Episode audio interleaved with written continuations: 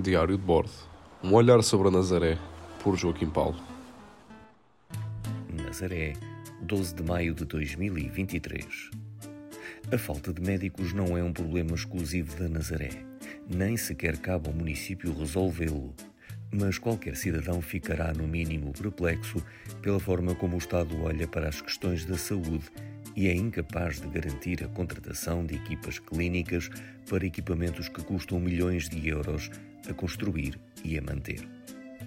E depois de tantos anos a assistir a tantas moções votadas por unanimidade a exigir um novo centro de saúde, causa alguma estranheza o silêncio de algumas forças políticas sobre a falta de médicos a que se assiste na nossa terra. O nosso centro de saúde, inaugurado com a pompa e circunstância que a pandemia permitia, com o Primeiro-Ministro e Ministra da Saúde a visitarem o Burgo de forma confiante e sorridente, é um exemplo paradigmático. Depois de tantas décadas à espera de um novo centro de saúde, a obra enfim chegou. Mas depois falta aquilo que é essencial para que possa efetivamente prestar serviços de saúde de qualidade a uma população, sobretudo a mais envelhecida, que não tem condições para recorrer aos privados e que precisa de alternativas credíveis.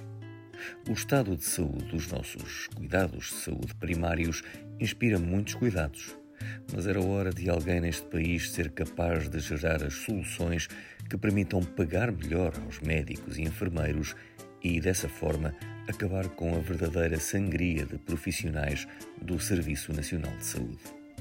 Se nada for feito, qualquer dia teremos grandes e novos hospitais e centros de saúde, mas não teremos quem trate dos nossos.